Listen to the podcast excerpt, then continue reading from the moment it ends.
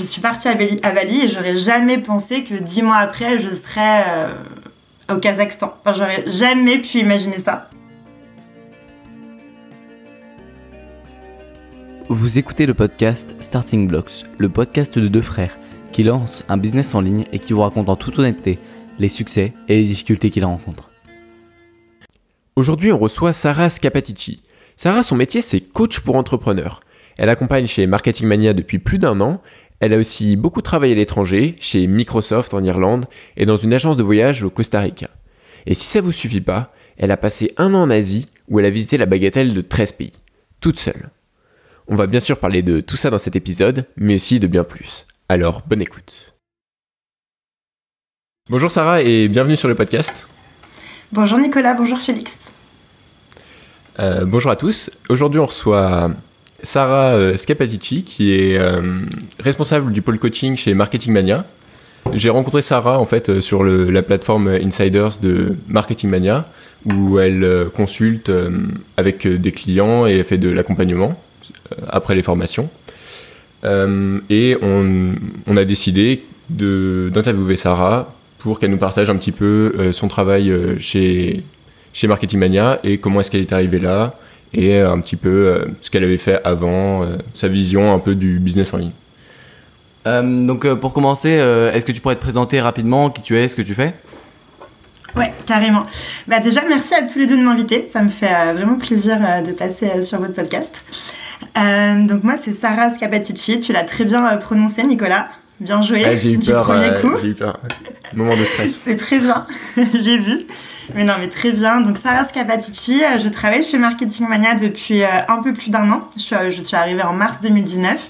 Et je m'occupe du programme de coaching chez Marketing Mania, entre autres, et aussi de l'accompagnement des clients. Et c'est comme ça qu'on s'est rencontré, Nicolas. Ok. Mais de ce que j'ai vu sur ton profil LinkedIn, tu viens pas du tout du domaine du marketing, pas d'école de commerce, ce genre de choses. Donc, qu'est-ce qui t'a amené un petit peu vers, vers ce que tu fais aujourd'hui? Ouais.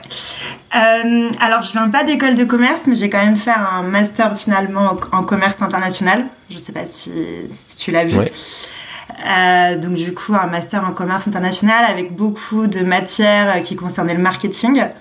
Euh, donc j'ai fait beaucoup de stages en marketing, mais plutôt dans des entreprises traditionnelles. Et ce qui m'a amené aujourd'hui vers le marketing en ligne, c'est ça a été totalement au final par hasard. C'est qu'un jour j'ai vu une offre d'emploi de Stan sur LinkedIn. Mhm. Euh, j'avais pas du tout de connaissance du business en ligne en fait avant de venir travailler chez Marketing Mania. Et euh, je suivais Stan depuis quelques années, je l'avais ajouté sur LinkedIn et un jour j'ai vu son offre, euh, voilà, il recherchait quelqu'un pour, pour Marketing Mania et du coup j'ai postulé et là j'ai commencé à m'intéresser à tout ce qui était business en ligne et je suis arrivée chez Marketing Mania. Donc un peu par hasard sur le business en ligne. Au moment où tu vois cette offre d'emploi, tu faisais quoi? Alors, je, j'étais dans une période de ma vie où je prenais une pause. Sur, euh, je réfléchissais à ce que je voulais faire. Ça faisait un an que je travaillais pas. Euh, j'avais fait le choix de démissionner de mon dernier job pour vraiment me poser, réfléchir à ce que je voulais faire, qu'est-ce qui m'animait, quel type de job je voulais. Et, euh, et voilà, je voyais même une conseillère d'orientation. J'avais écrit un job idéal avec plein de points, plein de critères qui, que je voulais. Et euh, le lendemain, j'ai vu, euh, j'ai vu l'offre, euh, j'ai vu l'offre de Stan sur LinkedIn. Ok. Donc ton dernier vrai travail entre guillemets, c'était chez Microsoft. Tu faisais de la vente, donc c'était un petit peu mm. dans la dans la lignée de ce que tu avais appris en, en master de commerce international, c'est ça? Ouais, c'est ça. J'ai fini mon master commerce international et je me suis dit bah ça pourrait être. Je savais pas trop ce que je voulais faire. Donc je me suis dit pourquoi pas aller travailler dans un, dans un gros groupe euh, pour, euh, bah, pour le mettre sur mon CV, pour apprendre plein de choses, rencontrer, euh, rencontrer de nouvelles personnes et surtout je voulais partir à l'étranger. Donc j'étais à Microsoft sur le siège Europe à Dublin. Et ouais, c'était mon dernier job, c'était vraiment un job de commercial voilà, au téléphone. J'ai commencé chez Microsoft où je faisais 60, 70 appels de prospection par jour. Euh, puis j'avais évalué, euh, évolué vers un rôle un peu plus, euh, plus de closing. Mhm. puis voilà, j'étais arrivée au bout de ce rôle chez Microsoft et j'ai démissionné. Et, voilà, et pendant un an, j'ai voyagé, je me suis posé des questions, puis j'ai trouvé l'œuvre de Stan. Est-ce qu'on peut dire que c'est épuisant de travailler chez Microsoft et d'être au téléphone toute la journée à essayer de closer les clients? Épuisant. Ou alors c'est juste que ça ne correspondait pas? Ouais, je pense que c'est plus que ça me correspondait pas. C'est que déjà, ouais, c'était vraiment, je vendais du cloud. Donc c'était un software, enfin, je sais pas si vous connaissez Azure. Donc c'était quand même quelque chose d'assez technique et j'avais pas j'avais pas forcément un intérêt déjà hyper euh, hyper fort euh, fort dans ce dans ces technologies. Mhm. Et après non, ça me correspondait pas de passer à, ma journée euh, ma journée au téléphone et vraiment être orienté chiffre chiffre chiffre. En fait, je pense que c'est vraiment la partie qui me correspondait pas à la fin de la journée. Et après épuisant au final pas, pas tant que ça parce que tu peux parce que tu peux finir quand même euh, à des horaires. Euh, enfin, j'avais des horaires quand même assez, euh, assez plaisantes vu que j'étais à Dublin. Il y avait un gros bien-être des employés où on finissait assez tôt, on, avait, on était dans des très bonnes conditions. D'accord. Est-ce que tu retiendrais quand même des points positifs sur ce travail traditionnel, on va dire? Moi, en le voyant comme ça, je dirais déjà l'anglais. Si tu parles en anglais toute la journée. Alors, alors c'est drôle, mais je parlais en français au final. Donc j'étais à Dublin, mais ouais, j'étais à Dublin, mais je travaillais pour le marché francophone. Ma manager était française et mes collègues étaient français. Euh, après, il y avait quand même l'anglais dans ma vie de tous les jours à Dublin. Ma coloc était euh, anglophone, euh, donc oui. Mais après, je vois énormément de points positifs. Hein. Honnêtement, moi, j'ai été ravie de cette expérience. bah, ça a été ma première vraie expérience professionnelle et en fait, je suis arrivée sur ce siège européen. C'était un petit peu une start-up en fait euh, quand je suis arrivée sur le siège Europe à Dublin parce qu'ils ouvraient euh, ils ouvraient euh, les ventes par téléphone en Europe pour la première fois et en fait j'étais là on était deux françaises à commencer à faire les ventes Europe à Dublin et on était voilà c'était vraiment le tout début de ce centre Inside Sales et on a tout, on va dire, monté de A à Z, donc les scripts de vente, les process. donc j'ai appris en fait énormément de choses et ça c'était hyper hyper intéressant. Euh, donc, et j'ai rencontré plein de gens euh, hyper cool avec qui j'ai encore des contacts. Je me suis fait plein d'amis. J'ai euh, beaucoup aimé Dublin quand j'y étais. Et puis j'ai appris, j'ai vu ce que c'était le monde de l'entreprise et la vente. Donc je retiens que du positif. Ok. Au niveau des, des process que tu, tu as donc écrit pour, pour essayer de closer les clients sur Microsoft Azure, du coup, qui était le, le software que tu, donc, que tu vendais. Euh, quelle était un peu ton approche pour, pour essayer de faire le meilleur script possible comment tu l'as fait et quels conseils est-ce que tu donnerais à quelqu'un qui a besoin de, par exemple, un freelance, euh, qui a besoin d'essayer de, de, faire les meilleurs scripts possibles pour euh, vendre ses services? Ouais. Euh, ouais. très très, bah, très, bonne, très bonne question. Alors, donc moi je suis arrivée, j'avais vraiment jamais fait ça, donc je pense que c'est aussi ça que ça m'a apporté, c'est qu'au début j'avais aucune idée, donc au début j'étais au téléphone et je, je, le faisais très très mal. Euh, je pense que pendant un ou deux mois, j'avais vraiment aucun retour positif. Et au fur et à mesure, en fait, je me suis rendu compte que pour moi, la clé, ce qui était hyper important, c'était vraiment en fait de poser des questions. Mmh. C'était poser des questions, poser des questions, poser des questions ouvertes. Et euh, voilà, pour vraiment comprendre, euh, bah, comprendre le, bah, quels sont les besoins en fait du client, qu'est-ce qu'ils ont vraiment envie et de parler de ton produit en fait dans un second temps. Vraiment dans un premier temps, c'est juste vraiment comprendre, enfin il faut garder en tête que tu as un humain derrière, donc comprendre, euh, comment la personne que tu as au téléphone euh, vit sa journée, comprendre comment euh, tu pourrais l'aider à améliorer sa journée. Et ça, c'est juste en lui posant des questions et en s'intéressant à l'humain avant d'essayer de, placer à tout prix Microsoft Azure. Ok, d'accord. Mais du coup, ce que tu avais fait dans tes études de, où tu avais fait pas mal de marketing, tu n'avais pas beaucoup préparé à, à faire ce, ce travail-là? Bah, honnêtement, euh, c'est très théorique au final. Les... C'était quand même très théorique, donc on avait eu quand même des, petits, euh, des petites mises en situation, mais quand tu es en, mise en situation avec, devant ta prof de marketing et qu'après tu te retrouves euh, à Dublin, à Microsoft, en train de parler avec un directeur informatique au téléphone, c'est plus du tout pareil. Donc euh, non, pour moi, je, moi j'ai vraiment eu l'impression d'arriver et euh, de tout apprendre en fait, de repartir à zéro. Mes études m'ont appris d'autres choses, plutôt on va dire les capacités d'adaptation. Toutes mes études étaient en anglais, donc la langue anglaise, la langue espagnole, mais vraiment la compétence de vente.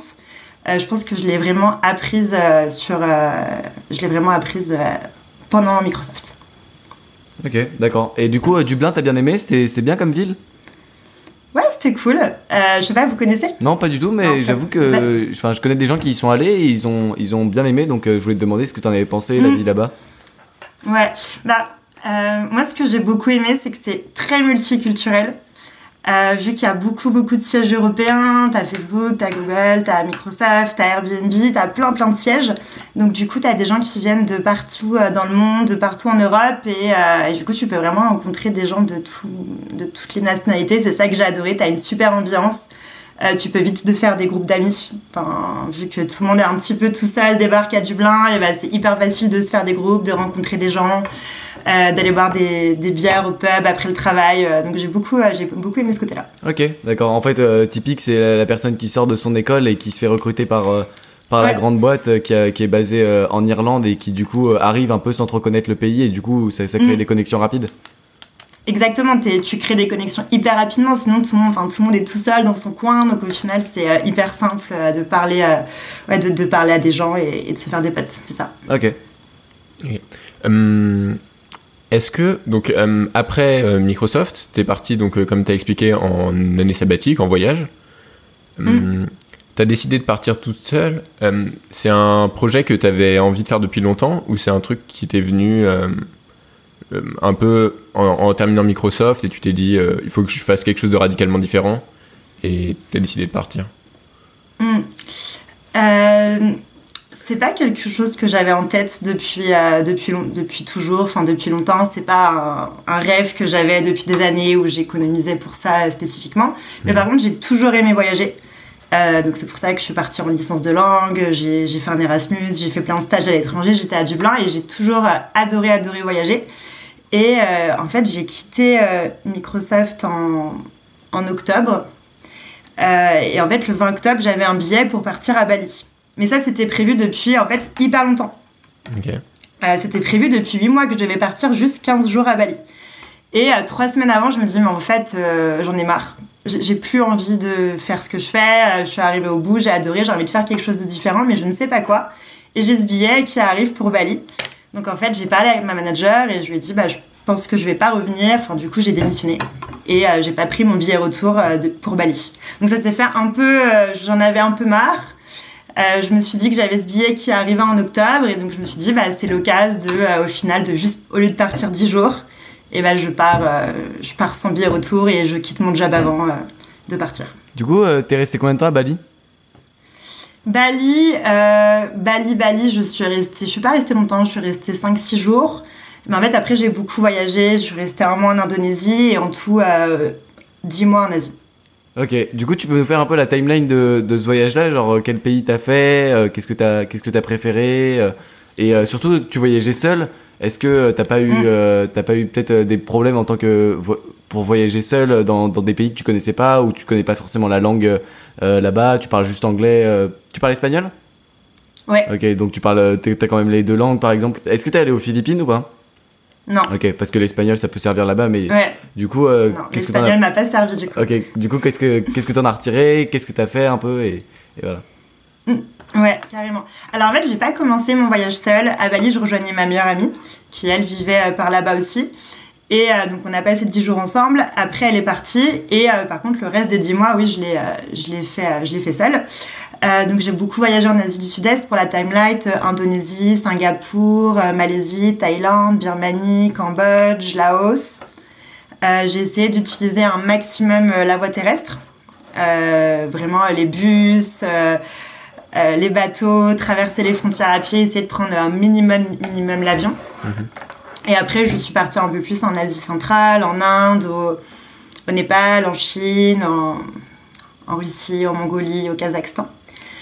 Euh, voilà pour la timeline. Donc j'ai fait, euh, fait pas mal de, de pays. Euh, ce que ça m'a apporté, en fait, tout ça, c'était absolument pas préparé.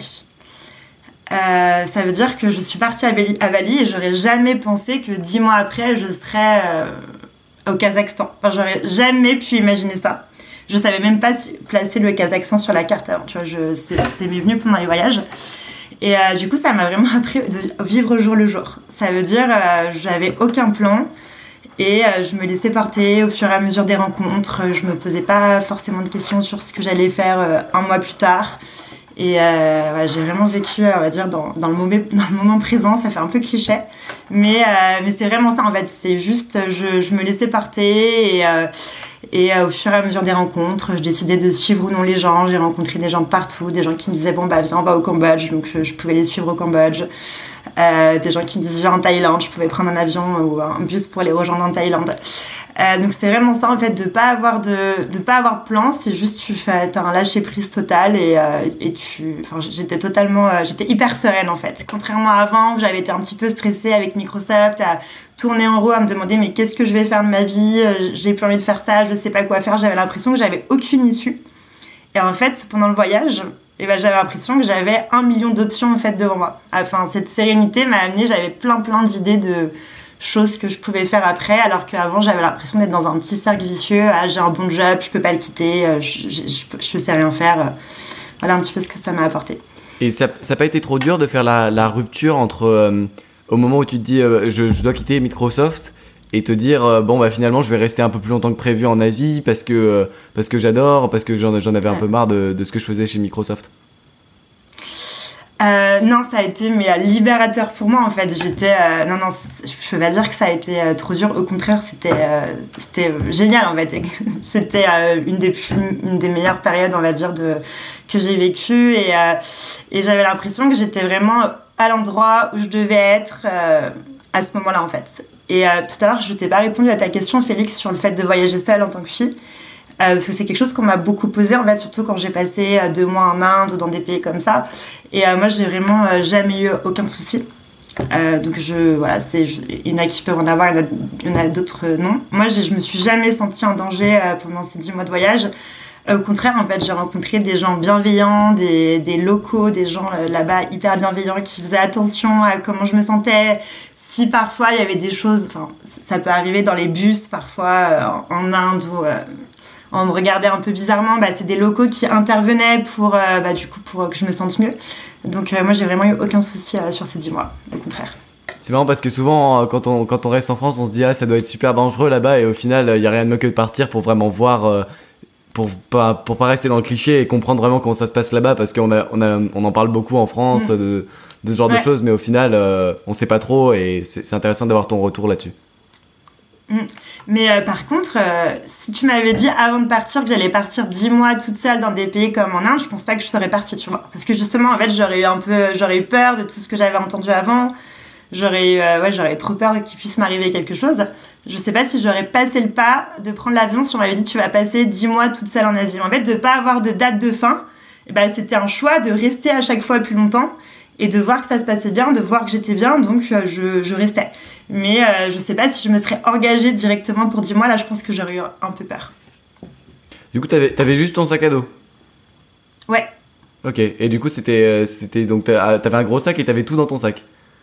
Ouais, j'avais bah, un gros sac, pas si gros, hein, j'avais un 40 litres, si vous connaissez un peu, je sais pas, le sac de rando. Et j'avais 8 euh, kilos, enfin j'avais pas pris d'ordi, j'avais rien. Je suis, enfin j'avais très peu, très peu d'affaires. Parce qu'à la base aussi, je pensais pas partir aussi longtemps. Et, euh, après, j'ai racheté des choses sur la route, j'ai euh, laissé des choses. Euh, mais j'avais un petit sac, ouais. Ok. petite question technique. Tu, tu fais comment pour, pour changer de monnaie à chaque, genre chaque fois que tu passes la frontière? Tu fais tout avec une carte bleue ou? Tout avec une carte bleue. Donc, j'avais une, donc je suis partie avec deux cartes bleues, qui était une très bonne idée parce que la première semaine à Bali, j'ai une carte qui a été piratée. Donc il a mhm. fallu que je la coupe. Euh, donc heureusement que j'avais ma deuxième carte. Et après, du coup, j'ai prié pendant que tout le voyage, bah, la deuxième carte se passe pas piratée, que je me la fasse pas voler. Parce que j'avais plus, qu'une carte. Et bah, à chaque fois que j'arrive dans un pays, je retire et, euh, directement dans la devise euh, du pays. Et je calcule pour pas qu'il me reste des sous, pour pas que j'aille les échanger avant de partir. Ok. J'avais une carte, en fait, c'est des banques en ligne où t'as pas forcément de frais quand tu retires. Voilà, je sais plus comment ça s'appelle, c'était Revolut. Ok, d'accord. Et du coup, juste euh, petit zoom, euh, t'es resté combien de temps en Thaïlande? Alors en Thaïlande, j'étais restée un mois et en fait, j'avais adoré, adoré Bangkok. Et, euh, et c'est aussi ça, en fait, je m'étais dit, c'est drôle, quand j'ai fait tout mon voyage en Asie, je me suis dit, s'il y a peut-être une ville où je pourrais vivre en Asie plusieurs mois, ça serait Bangkok. Donc quand j'ai vu encore une fois l'offre de stand de Marketing Mania, j'ai vu que c'était à Bangkok, donc j'ai pas hésité parce que je connaissais et que j'avais adoré ça. Ah, c'est super marrant la, coïncidence. Mm. Et du, du coup, t'as fait que le sud ou t'as fait euh, Chiang Mai aussi? Euh, Non, non, je suis allée à Chiang Mai, je suis allée à Pai, euh, je suis allée aussi au sud à Bangkok. J'ai un peu bougé en Thaïlande. Ok, d'accord. Vous connaissez? Non, pas spécialement. Euh, non, mais j'avoue que ça m'attire vraiment beaucoup d'aller en Thaïlande. On connaît sur Google Maps. ouais. Parce que c'est rare que les gens connaissent Chiang Mai dans mon entourage. Bah, c'est quand même une ville ultra prisée par les nomades digitaux, donc euh, c'est vrai qu'une fois que tu étais un peu dans ce milieu-là, tu te rends compte qu'il y a pas mal de gens qui sont, qui sont là-bas. Euh, et du coup, tu es allé dans des pays peut-être un peu moins aussi euh, glamour que la Thaïlande, genre par exemple le Kazakhstan. Est-ce que tu as, bien aimé euh, Quelle était l'ambiance là-bas? Parce que moi je connais pas du tout ce pays et j'avoue que ça m'intrigue de savoir comment ça se mm. passe là-bas, euh, la culture. Ouais. c'est vrai que c'est pas du tout c'est pas du tout connu et de toute façon tu vois vraiment les différences ça veut dire qu'en Thaïlande je rencontrais toutes les secondes un, voyageur comme moi tu vois une fille européenne qui avait quitté son job et qui était en voyage en Asie tu vois mais vraiment tout le temps tout le temps en Thaïlande en Asie du Sud-Est en général et au Kazakhstan, pour le coup, euh, pas du tout. C'est-à-dire qu'au Kazakhstan, euh, ben, un jour, je marchais dans la rue euh, à Almaty. La ville, c'était à Almaty. Et t'as une femme kazakh qui vient me voir et qui me dit Mais qu'est-ce que vous faites là? Vous êtes là pour le travail? Je dis Non, je visite. Elle me fait Ah oui, vous visitez, mais pourquoi? En fait, elle, avait, même elle, beaucoup de mal à imaginer que je sois juste en touriste dans la ville en train de marcher. Et du coup, elle m'a laissé son numéro pour me dire Si t'as un problème, tu m'appelles. Enfin, tu vois, hyper les gens étaient vraiment hyper bienveillants. Ils étaient tellement surpris de me voir comme ça, juste visiter le, le Kazakhstan, euh, alors que j'y travaillais pas. Euh, donc c'est une grosse différence. Je parle beaucoup plus finalement avec les gens de là-bas, contrairement à la Thaïlande où je restais beaucoup plus avec des gens que je rencontrais, qui étaient plus des backpackers au final. Euh, et bah au Kazakhstan, vu qu'il n'y en a pas, bah, tu vas beaucoup plus parler avec bah, des gens, des locaux. Je me rappelle, j'avais fait un jour 18 heures de train et pendant 18 heures de train, j'avais aidé une fille de 15 ans à, faire ses devoirs en anglais. Euh, et, ça, je pense pas. Et tu vois, ça, j'ai jamais vécu en Thaïlande. Ou en Thaïlande ou en Asie du Sud-Est parce que du coup, je restais beaucoup plus avec des backpackers euh, et dans les hôtels, dans les auberges de jeunesse. Ok, d'accord. Euh, ok, c'est. Ouais. Ok. ton, ton expérience, ça me fait un peu penser à un podcast que Paul avait enregistré avec Leslie. Je sais pas si tu as écouté cet épisode. Ouais, si, si, bien sûr. Je, Quand elle était partie, il me semble, aussi, en Asie. Mm. Et euh, euh, pareil, elle travaillait comme ingénieure ou, dans un job comme ça. Et elle était partie parce qu'elle en avait assez.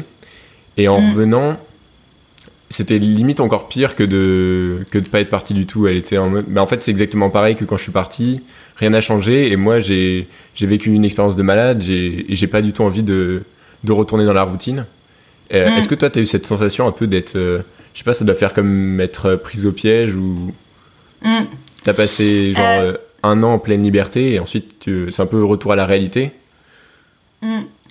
euh, bah, en fait, je, vois très bien le sentiment que tu décris parce que moi, j'ai rencontré beaucoup de gens qui ont fait le voyage comme moi et qui ont eu ça aussi.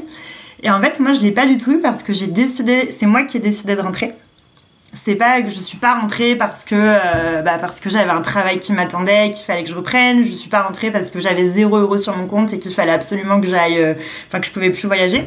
C'est vraiment à un moment je me suis dit j'ai envie de rentrer pour euh, bah, pour réfléchir à ce que à un prochain projet à ce que je vais faire maintenant. Parce qu'en voyage j'arrivais pas à réfléchir à ça. J'étais trop prise dans dans le voyage dans ce que je dans les gens avec qui je parlais dans ce que je voyais donc j'ai décidé de rentrer et je suis rentrée euh, chez mes parents et j'étais hyper sereine en fait. Je me suis dit bah maintenant j'ai le temps de euh, de me poser, de réfléchir avec tout ce que j'ai appris, euh, voilà, qu'est-ce que je veux faire, qu'est-ce que je veux pas faire, je me connaissais mieux, donc j'avais aussi, c'était aussi plus clair sur vers quel type de job je voulais aller. Donc je l'ai pas du tout vécu comme ça, au contraire, je suis rentrée et moi je l'ai très très bien vécu, parce que c'était un choix et je savais qu'au pire je pouvais repartir à tout moment. Ok, d'accord. Donc du coup, tu es, rentré, en France. Et c'est à ce moment-là où tu as, pris euh, la, conseillère d'orientation et que tu as commencé à, chercher un peu? Ouais, voilà, c'est que j'ai pris. Euh, j'avais quelques séances avec une conseillère d'orientation et j'ai commencé à chercher. J'ai commencé à chercher au bout de 2-3 mois. Pendant 2-3 mois, c'est vrai que je me suis vraiment. je n'ai pas fait grand-chose. Je me suis vraiment reposée du voyage, j'ai revu mes amis ma famille. Et au bout de trois mois, j'ai commencé à réfléchir, à voilà, discuter avec la conseillère d'orientation sur ce que je voulais faire. Et, euh, et 4-5 euh, mois après, au final, je pense que j'ai découvert l'œuvre de Stan. Donc il y a eu 5-6 mois où j'étais en France, euh, j'ai voyagé 10 mois, et après 5-6 mois en France avant que je découvre l'œuvre de Stan et que je postule. Ok, ok, d'accord. Et donc du coup, pour, pour l'offre d'emploi, de, euh, ça s'est passé comment un peu le, processus de recrutement? Comment est-ce que mm. est-ce que tu avais d'abord euh, d'abord une euh, un projet test ou quoi? Mm. Ouais. Euh, alors, c'est hyper intéressant parce qu'en fait, je pense que quelque chose qui m'a aussi donné envie de travailler pour Stan, c'était le process de recrutement. Enfin, euh, le process de recrutement a vraiment euh, participé à, à, mon enthousiasme pour aller travailler pour lui. la première phase, c'était de remplir un questionnaire. Euh, et en fait, déjà, pour recevoir le questionnaire, il fallait, il fallait aller, sur sa chaîne YouTube pardon, et trouver la vidéo où Tony Robbins apparaissait en miniature. voilà. Donc déjà, c'était la première étape. Donc c'est déjà, ça filtre beaucoup, je pense, aller chercher. En fait, après, tu avais euh, ce petit lien de la vidéo euh, YouTube. tu l'envoyais sur une adresse mail que Stan avait créée, j'imagine. Et en fait, tu recevais automatiquement avec Zapier après le formulaire. Et donc le formulaire est déjà, était déjà assez euh, costaud. Euh, j'avais dû passer bien une heure et demie, deux heures à le remplir. Euh, par exemple, des questions, qu'est-ce que tu répondrais si un client t'écrirait ça Parce que j'avais postulé, en fait, il faut dire, pour le poste d'assistant opérationnel. quand j'ai commencé chez Stan, c'était pas sur le programme de coaching, c'était vraiment assistant opérationnel, ce que fait Marc aujourd'hui. Ce que fait Marc aujourd'hui, ok. Exactement. J'avais exactement le rôle que Marc avait, que Marc est passé sur votre podcast. Donc j'ai rempli ce questionnaire. Une fois que ce questionnaire était rempli, ils ont sélectionné six personnes pour faire, ouais, c'est ça, ouais, pour faire un projet test. Donc là, on avait 48 heures pour faire un projet test, utiliser ActiveCampaign, créer une, page de capture, euh, écrire quelques emails, connecter avec Zapier, enfin voilà, comme un petit tunnel de vente, mais sans le côté copywriting. Mhm. On avait 48 heures pour mettre ça en place. Et dans les six projets tests, après, euh, Stan et Paul euh, ont sélectionné euh, trois personnes pour faire des entretiens. Donc pourquoi je dis que ça m'a vraiment enthousiasmé aussi ce process de recrutement, c'est qu'ils ont vraiment en fait, on va dire, jugé sur les compétences et pas sur, euh, pas sur un CV, pas sur une école de commerce. Ça veut dire qu'ils m'ont jamais demandé mon CV au final. Et moi, je trouvais ça, je trouvais ça hyper cool. Ok, d'accord. Et, et, donc au final, au final, l'entretien s'est bien passé et du coup, tu es devenue mm. assistante opérationnelle et après, tu es passée sur le pole coaching. Exactement. Euh, l'entretien s'est bien passé, euh, donc ouais, je suis devenue, je suis passée sur le poste assistant opérationnel. Ça s'est fait hyper vite, hein, je pense entre euh, l'entretien et un mois après maximum, j'étais à Bangkok. Mhm. et, et j'ai fait six mois, je pense, ce poste d'assistant opérationnel. Et après, je suis passée sur le programme de coaching. Ok, t'es resté combien de temps à Bangkok du coup pour la deuxième fois? Six mois. C'est pile, pile au moment où je suis partie de Bangkok, c'est pile à ce moment-là où j'ai switché, euh, j'ai switché de poste. J'ai passé ouais, 5-6 mois à Bangkok et après je suis partie à bah, 3 mois à Madagascar. Euh, vu que maintenant j'ai la chance de travailler d'où je veux, bah, voilà, j'en profite. Ok, d'accord. Euh, pourquoi est-ce que spécifiquement vous avez décidé de créer un programme de coaching chez Marketing Mania? Je suppose que des gens devaient le demander. Hmm. Alors, c'est pas moi qui ai créé le programme de coaching c'est Paul qui était avant chez Marketing Mania. Je sais pas si, euh, je sais pas si vous avez vu avant Paul travailler chez Marketing Mania, donc c'est lui qui a commencé à créer le programme de coaching. Et en effet, en fait, c'était qu'il y avait une demande de la part des insiders. Euh, les insiders, c'est les personnes de notre communauté qui ont acheté les formations de Marketing Mania. Mhm. Et euh, donc il a proposé le programme, et ça a hyper bien marché, ça a bien marché, donc vite il a eu besoin d'un second coach, donc je suis arrivée dessus et voilà, j'ai eu très vite mes, mes premiers clients. Ok, d'accord. Et du coup, euh, le coaching euh, au quotidien, ça, consiste en quoi? Tu euh, aides les gens qui demandent? Ça se passe comment? Hmm. alors le coaching c'est une offre vraiment indépendante des formations. Faut, on, souscrit au, programme de, de, coaching et ça se déroule sur trois mois. et pendant trois mois, je fais soit un appel par semaine, soit un appel toutes les deux semaines avec, avec les clients en fonction de l'offre qu'ils choisissent et euh, on travaille sur les problématiques de leur choix, euh, mais en général, enfin 95% du temps, au final, on travaille sur un tunnel de vente. Euh, donc un tunnel de vente, c'est vraiment une séquence email qui présente un produit avec la page de vente associée. Donc on travaille tout le copywriting, la stratégie, on travaille sur des lancements de produits voilà, pour les clients. Et, on fait des appels sur Zoom. Mm. comme on est en train de faire. Du coup, es devenu, euh, tu t'es, comment tu t'es formé sur, euh, sur cette partie euh, copywriting Parce que c'est une problématique que j'ai en ce moment. Je suis vraiment en train mm. d'essayer de développer cette compétence. Donc, je commençais à, lire les Boron's Letter, ce genre de choses, Claude Hopkins, copywriting course aussi, le site internet qui est vraiment pas mal. Mm. comment t'as fait toi et comment tu l'appliques? Ouais. alors, bah, comment je me suis formée? Déjà, la, le premier, la première étape, ça a été finalement bah, avec la formation Copywriting Mania de Stan. Euh, donc forcément, chez Marketing Mania, on a une formation Copywriting Mania. Euh, après, comment je me suis formée En fait, je me suis d'abord plutôt formée au coaching qu'au copywriting. Ça veut dire que Paul, qui avait commencé à faire le programme de coaching, enregistre tous ses appels et je regardais tous les appels de Paul. T'as réécouté tous les appels que Paul avait fait? peut-être pas tous les appels, mais beaucoup d'appels. Wow. Donc j'ai réécouté beaucoup, beaucoup d'appels. Et en fait, de voir, de voir, tu vois, euh, quand les gens font une page de vente, de voir les feedbacks que donne Paul, enfin, tu vois, ça te permet de. Euh, enfin, limite, je m'étais pause et je me dis, bah, qu'est-ce que moi j'aurais donné en feedback Et après, Paul donnait le feedback. Donc déjà, je pense que j'ai beaucoup appris grâce à ça. Euh, aussi, Stan avait fait, souvent Stan faisait avant, enfin même il le fait encore, des vidéos, il s'enregistre, il donne des feedbacks aux gens sur leur page de vente et tout, et j'ai tout réécouté. Je crois que ça fait un an, il s'enregistre une fois par semaine, Stan, c'est ce qu'on appelle les consultations. Et j'ai euh, tout, tout, tout réécouté, donc j'ai tout regardé. Euh, Stan en train de donner des feedbacks sur le copywriting, euh, sur. voilà. donc moi, ça, ça m'a énormément aidé. En fait, parce qu'au bout d'un moment, j'ai l'impression de capter comment presque Stan pense niveau copywriting en regardant de manière hyper condensée tu toutes ces vidéos. Ouais, je suis imprégnée là. Mm.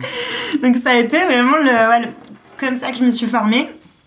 Et après, euh, après, ouais, comme bah, Copywriting Mania, ça, et en fait, juste à force de regarder des pages de vente et de faire des feedbacks, euh, en fait, sur le forum, il y a aussi beaucoup de clients qui demandent des retours sur la page de vente, même si je réponds pas tout le temps, en fait, je vais tout le temps les voir. Et euh, je vais tout le temps essayer de trouver les axes d'amélioration. Donc, en fait, c'est ouais, la répétition de lire plein de pages de vente, de dire, bah alors, comment est-ce que j'aurais pu faire mieux? Ou quand il y a une page de vente que tu aimes bien, au contraire, te dire, bah pourquoi je l'aime bien, pourquoi je la trouve impactante? Pour trouver un petit peu les schémas. Euh, donc je pense que c'est ça, c'est à force de voir des pages de vente, voir des pages de vente, entendre euh, Paul, Stan donner des feedbacks et moi commencer à donner des feedbacks euh, que, que, je me suis formée au copywriting. Mais après je suis pas, j'écris pas, j'écris pas les, les, pages de vente. C'est vraiment je coach les gens à, à, faire leur propre page de vente. Et là on voit bien que documenter le process c'est hyper important parce que Stan il aurait très bien pu répondre aux emails ou répondre aux questions individuellement, faire des, faire des appels téléphoniques, j'en sais rien, faire d'autres trucs. Et consciemment, il a pensé qu'il fallait enregistrer ses appels, qu'il y avait plein de valeurs dedans, qu'il allait les mettre mm. euh, à disposition de la communauté et que d'autres mm. personnes, que ce soit des clients ou euh, même ses propres employés, allaient aller les voir et que ça allait leur, permettre de, de, se former sans avoir recours directement forcément à, à prendre le, temps de, de, Stan ou de quelqu'un d'autre. Et mm. donc, euh, c'est ça, en fait, je peux demander à Stan aussi encore. Enfin, aujourd'hui, si j'ai des questions en copywriting ou quoi que ce soit, je peux aussi demander à Stan euh, sans souci. Mais voilà, la première étape, c'est du coup d'aller voir toutes ces questions qu'il a enregistrées. Peut-être que les réponses sont dedans. Et, euh, et en effet, c'est ça. Euh, quitte à donner la réponse, autant garder la réponse quelque part. Ça crée du contenu et après, tu peux recapitaliser dessus et y proposer au client. Ok. Ok. Et du coup au niveau de, de l'avenir, comment est-ce que tu te vois dans, dans 1, 2, 3 ans euh, Est-ce que tu te vois encore chez Marketing Mania, faire du coaching? Est-ce que tu aimerais bien développer un peu ce texte de copywriting par toi-même euh, Ou bah, je sais pas, euh, qu'est-ce que tu aimerais Où est-ce que tu te vois? Mm. Ouais, c'est une très bonne question. c'est une très bonne question. Moi, j'ai beaucoup de mal à, me projeter. donc, j'ai pas une vision à 5 ans, j'ai pas une vision à, à, à 25 ans. juste à quel âge, Sarah? j'ai 27 ans. Ok. Euh, j'ai beaucoup, j'ai toujours, j'ai beaucoup de mal à, me projeter. Euh, mais après, j'ai réfléchi quand même. Et du coup, euh, sur un horizon de 1 an et 3 ans, en fait, moi, aujourd'hui, je me sens hyper bien dans ce que je fais. je suis hyper épanouie. si je me pose la question, qu'est-ce qui me donne de l'énergie sur ma journée bah, C'est quand j'ai mes clients en coaching. C'est quand je vois vraiment qu'on arrive à faire des bons lancements et tout ça, ça me, ça me fait euh, vraiment kiffer. donc j'ai vraiment envie de continuer ça sur, sur au moins un an, ça c'est sûr, et peut-être après faire grossir le, enfin même, ou peut-être avant faire grossir le pôle de coaching chez Marketing Mania, parce qu'aujourd'hui il n'y a plus que moi qui, qui fait le coaching chez Marketing Mania. donc c'est dur à répondre, mais je me vois pour le moment, au moins euh, sur l'année l'année prochaine, rester chez Marketing Mania. Il y a plein de choses qui peuvent changer hyper vite. Euh, au final, chez Marketing Mania, au bout de six mois, j'ai déjà changé de poste. Peut-être que ça va rechanger dans six mois, on ne sait pas. Et euh, moi, je me laisse beaucoup porter par les opportunités. que, je, peux, voilà, que je rencontre en général. Donc je suis vraiment ouverte à toutes les opportunités et voilà, c'est pour ça que j'ai pas forcément de vision définie pour le moment. Et du coup, aujourd'hui, tu es, dans la région de Lyon? Là, en ce moment, je suis à Lyon, ouais. Et du coup, euh, étant donné que tu pourrais faire tout ton travail en remote, quel est, euh, pourquoi est-ce que tu restes à Lyon? Pourquoi est-ce que tu mm. pars pas dans, dans, un autre pays? Ouais, ça c'est hyper drôle parce que c'est la première fois de ma vie au final que je travaille en France. Euh, j'ai toujours voulu absolument partir. Enfin, voilà, mon premier stage, ça a été au Costa Rica. Ensuite, euh, c'était mon, stage de fin d'études au Costa Rica. J'ai fait un Erasmus euh, en Espagne. Je suis partie travailler à Dublin. Après, je suis partie travailler à Bangkok. Et en fait, j'ai jamais voulu avoir un travail à Lyon parce que j'avais peur que ça me bloque. Et en fait, maintenant que j'ai l'opportunité et que je sais que à tout moment je peux partir à Lyon, et ben je suis revenue à Lyon. Et, ça, c'est hyper intéressant. J'ai toujours dit que je voulais pas vivre à Lyon pour le moment, que j'avais pas envie de me poser là, j'avais envie de voyager. Et ben maintenant que je sais que j'ai un taf où je peux à tout moment partir, et ben j'ai plus ce blocage et en fait je suis bien à Lyon, donc je reste à Lyon, mais en sachant que je peux partir demain. Et euh, c'est ça qui me plaît. Et pourquoi je suis à Lyon en ce moment? Il y a eu aussi, euh, je suis rentrée juste avant, euh, un petit peu avant le confinement. Enfin, il y a eu ces histoires aussi de confinement on sort de trois mois de, confinement, donc je suis rentrée juste avant et voilà, j'avais quelques plans aussi qui ont, bah, qui ont changé. Et donc là, j'attends de voir aussi euh, qu'est-ce qui va se passer dans les mois qui viennent pour faire euh, des plans euh, hors Europe. Ok, juste petite rétrospective, tu viens de nous dire que tu avais, avais, trouvé un stage de fin d'études au Costa Rica. Tu peux nous en dire plus? Comment tu l'as trouvé? C'était quoi? Parce que c'est quand même ultra, ultra atypique. Ouais.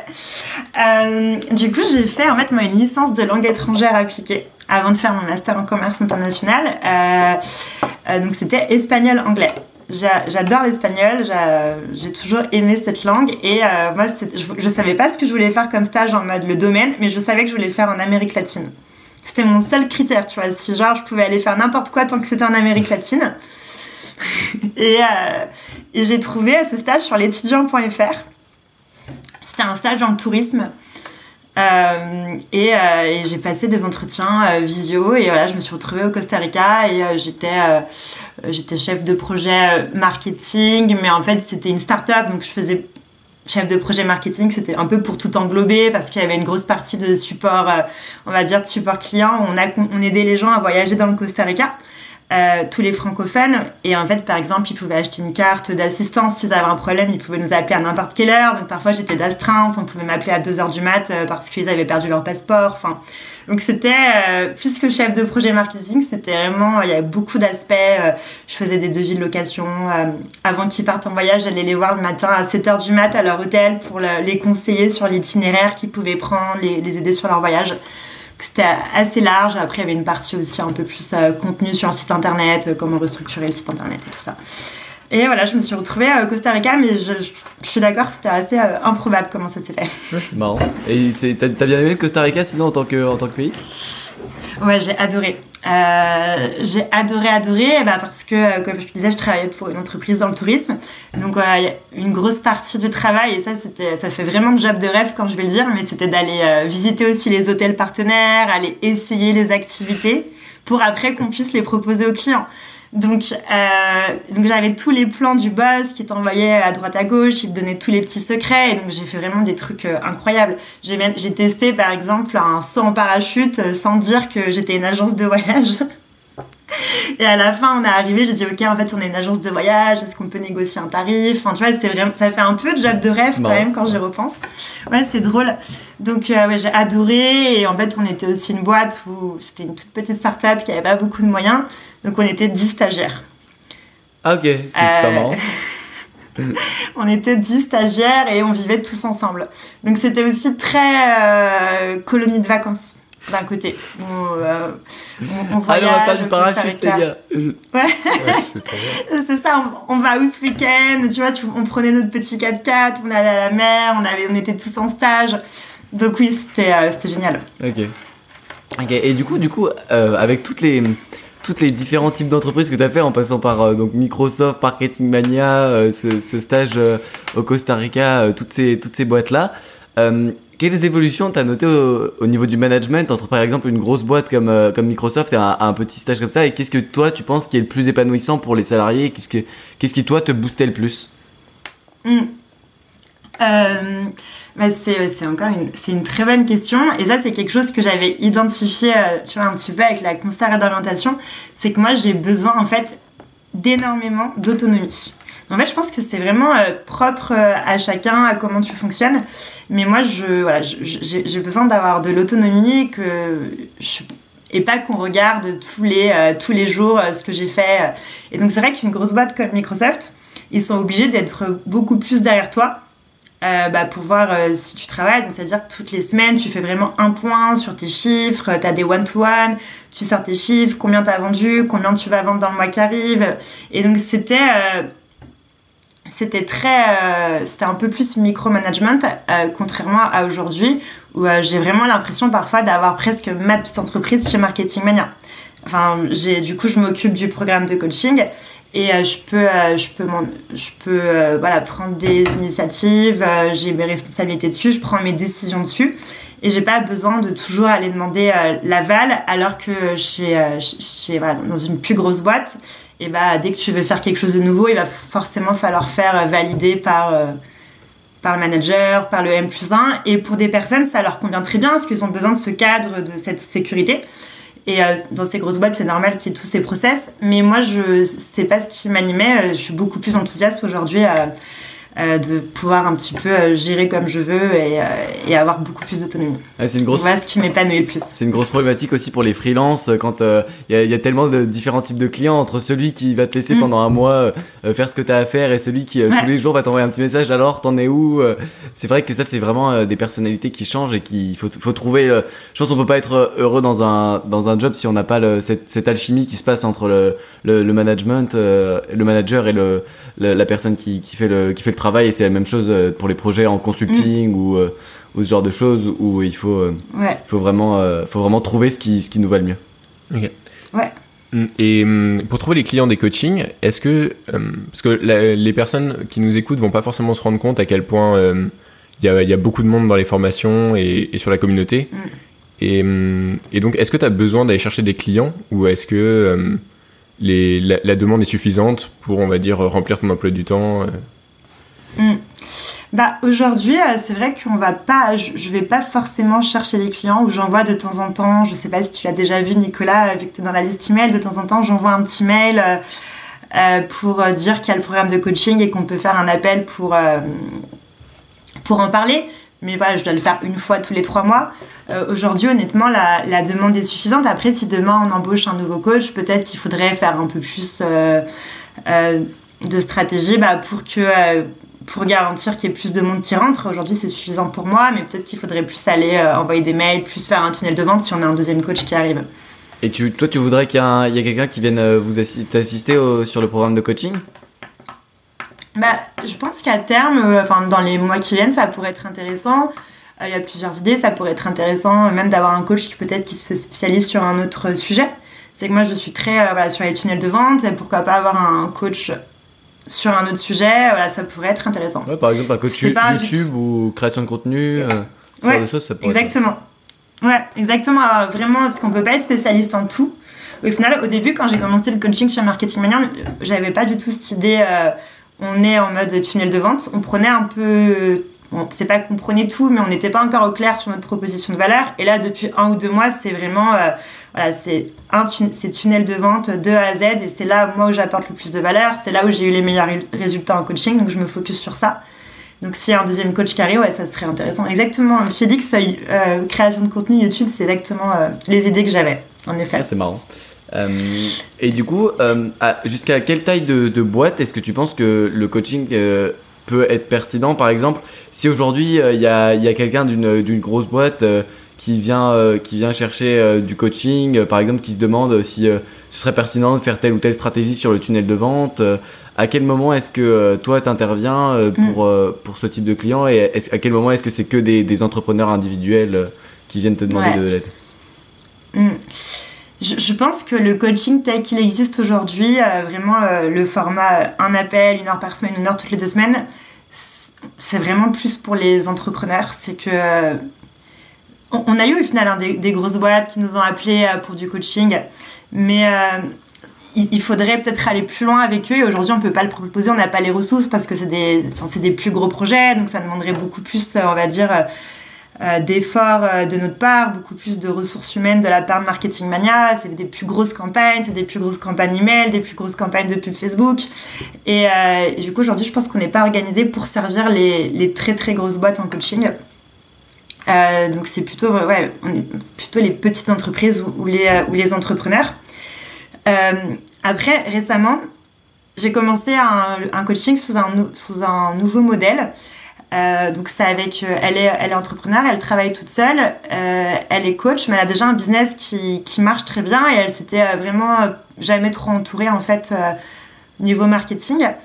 Et, et, du coup maintenant je travaille deux demi-journées par semaine vraiment sur son opérationnel. Donc ce que je faisais avant pour Marketing Mania, ce que Marc fait aujourd'hui, et eh ben je le fais pour cette personne que j'accompagne en coaching. C'est-à-dire que tous les mardis matin on a un appel de 9h et normalement à 9h pardon, pas de 9h.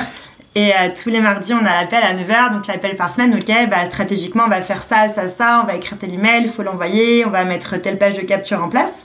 Et avec les autres clients, bah, c'est eux qui le mettent en place. Et avec cette cliente que j'ai, parce qu'elle a un niveau un peu plus avancé, un, un coaching ne lui suffisait pas, et bah, deux demi-journées par semaine, en fait, c'est moi qui vais, euh, qui vais euh, mettre en place. Donc, je lui propose un peu plus d'opérationnel.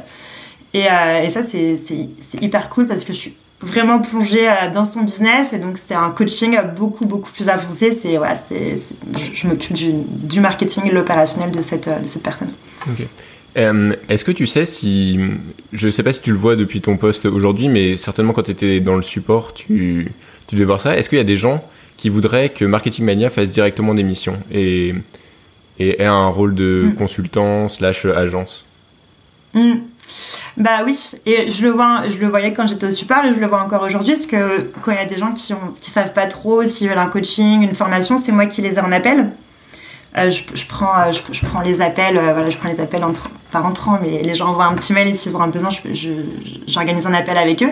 On a beaucoup de demandes pour, des, pour faire des missions de copywriting. beaucoup, beaucoup de demandes sur des missions de copywriting, en effet ça arrive beaucoup, mais voilà, aujourd'hui on le fait pas, c'est pas, pas notre business model et c'est pas ce vers quoi on tend.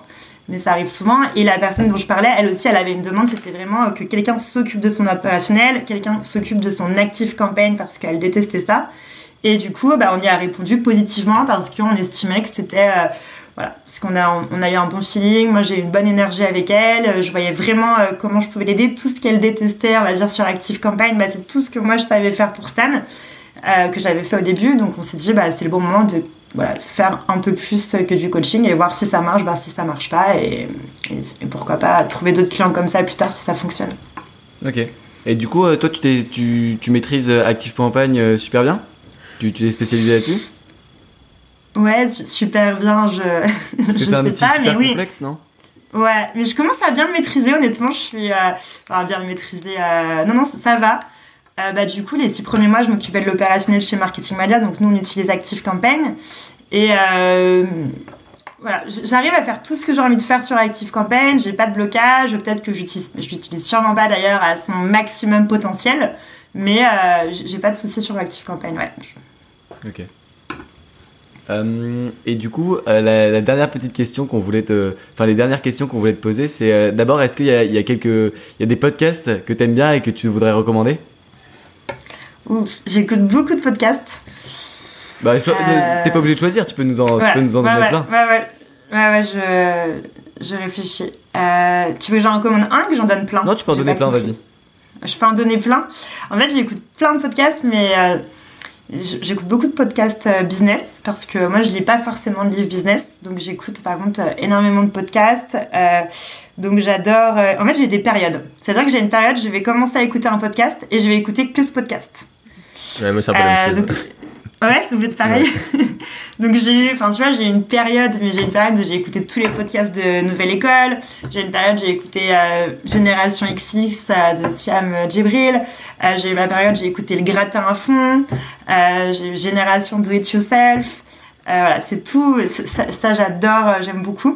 Après, d'autres podcasts que j'écoute qui sont pas du tout business, mais alors ça, c'est le matin. En général, le matin, je me mets un petit épisode de comment il s'appelle? Il raconte des histoires sur l'histoire de France. Euh, Franck Ferrand raconte. Ah oui Franck Ferrand Vous connaissez? Oui, oui, je connais. Et bah, en vrai, j'aime beaucoup. c'est 20 minutes. Je, alors, si je me prépare mon petit déjeuner, en fait, en, euh, en écoutant euh, tous les matins euh, mes 20, mi- les 20 minutes de, de Franck Ferrand. Au cœur de l'histoire. Franck Ferrand. Ouais. J'apprends plein de choses. Euh, et il, raconte. En vrai, son storytelling est excellent. hein. Il arrive à, à passionner les gens sur euh, des épisodes de l'histoire de France qui sont pas très connus et qui sont vraiment. euh, c'est la niche des passionnés en, en histoire qui, euh, qui s'étend grâce à Franck Ferrand.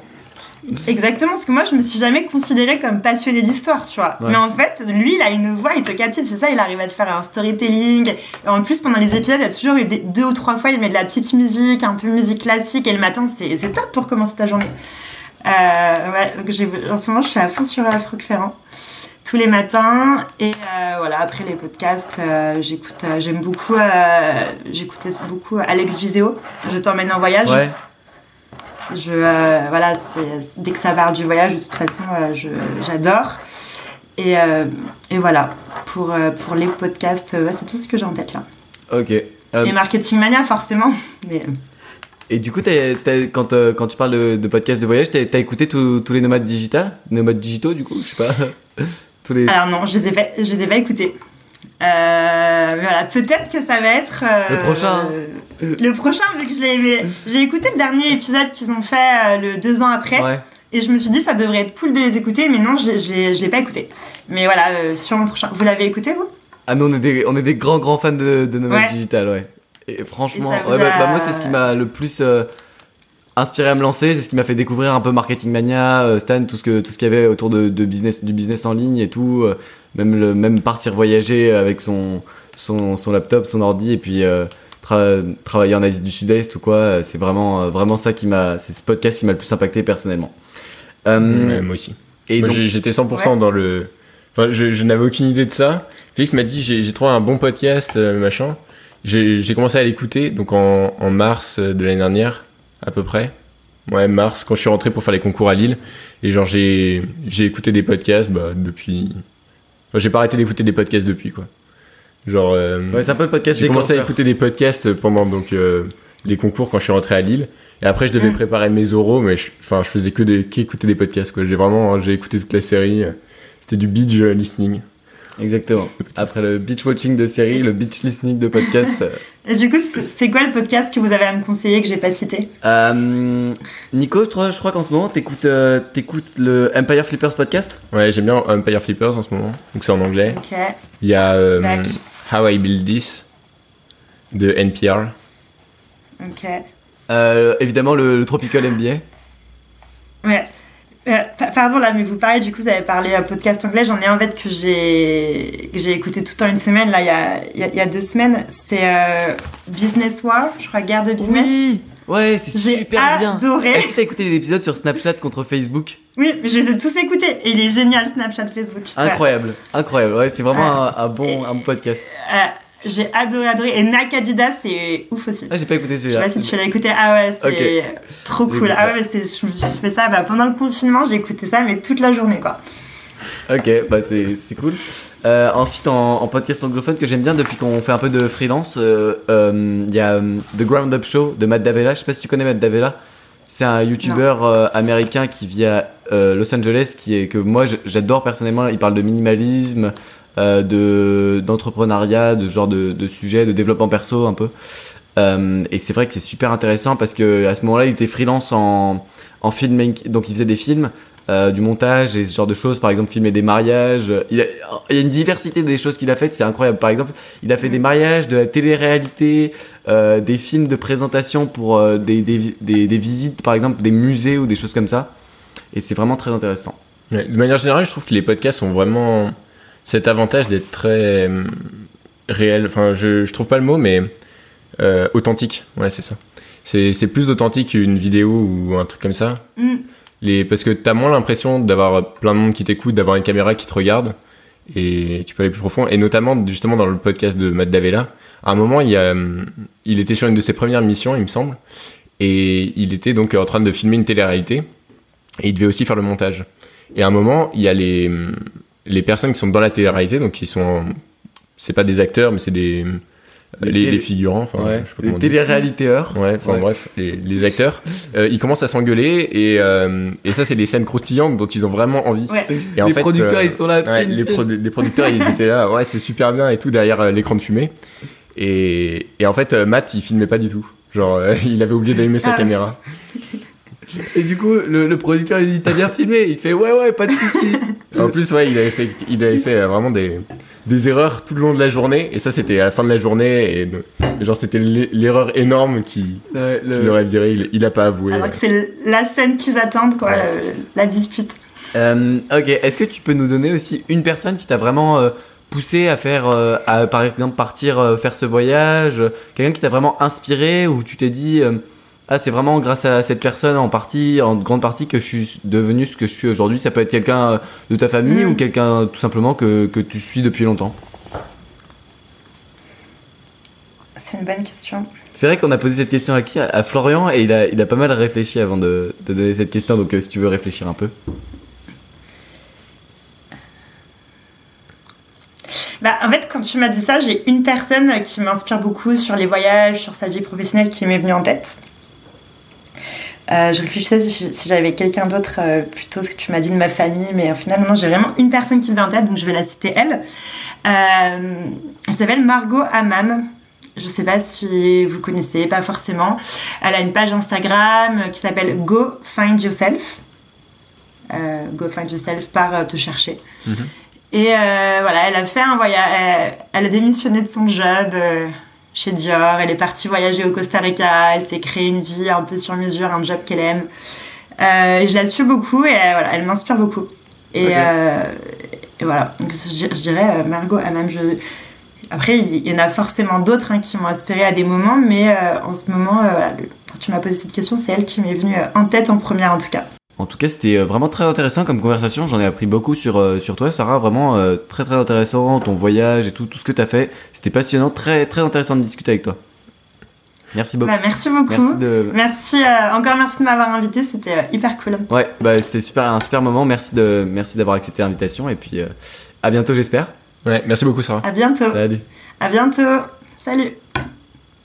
Merci d'avoir écouté cet épisode jusqu'au bout. Si vous avez apprécié et que vous souhaitez nous soutenir, laissez-nous une évaluation sur iTunes ou sur la plateforme de podcast que vous utilisez. Euh, on vous en remercie d'avance et euh, à très bientôt pour un nouvel épisode de Starting Blocks.